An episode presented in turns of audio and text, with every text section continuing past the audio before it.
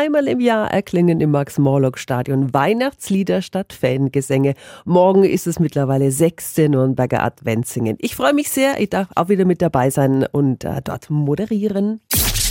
365 Dinge, die Sie in Franken erleben müssen. Ja, und dann freuen wir uns alle auf die Chöre des Fränkischen Sängerbundes. Das Nürnberger Christkind wird dabei sein, die Nürnberger Stadtdekane, das Lesekind und, und, und. Nürnbergs Bürgermeister Christian Vogel ist als Chef des Stadions quasi also der Gastgeber.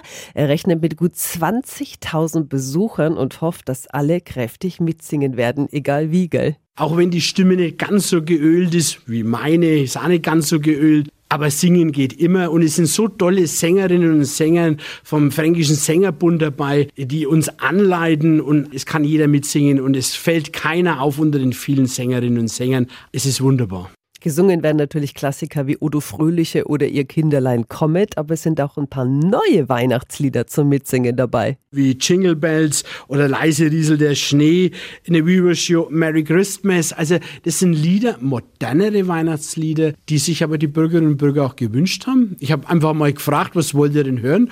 Und somit haben wir das Programm etwas auch nach den Wünschen ausgelegt.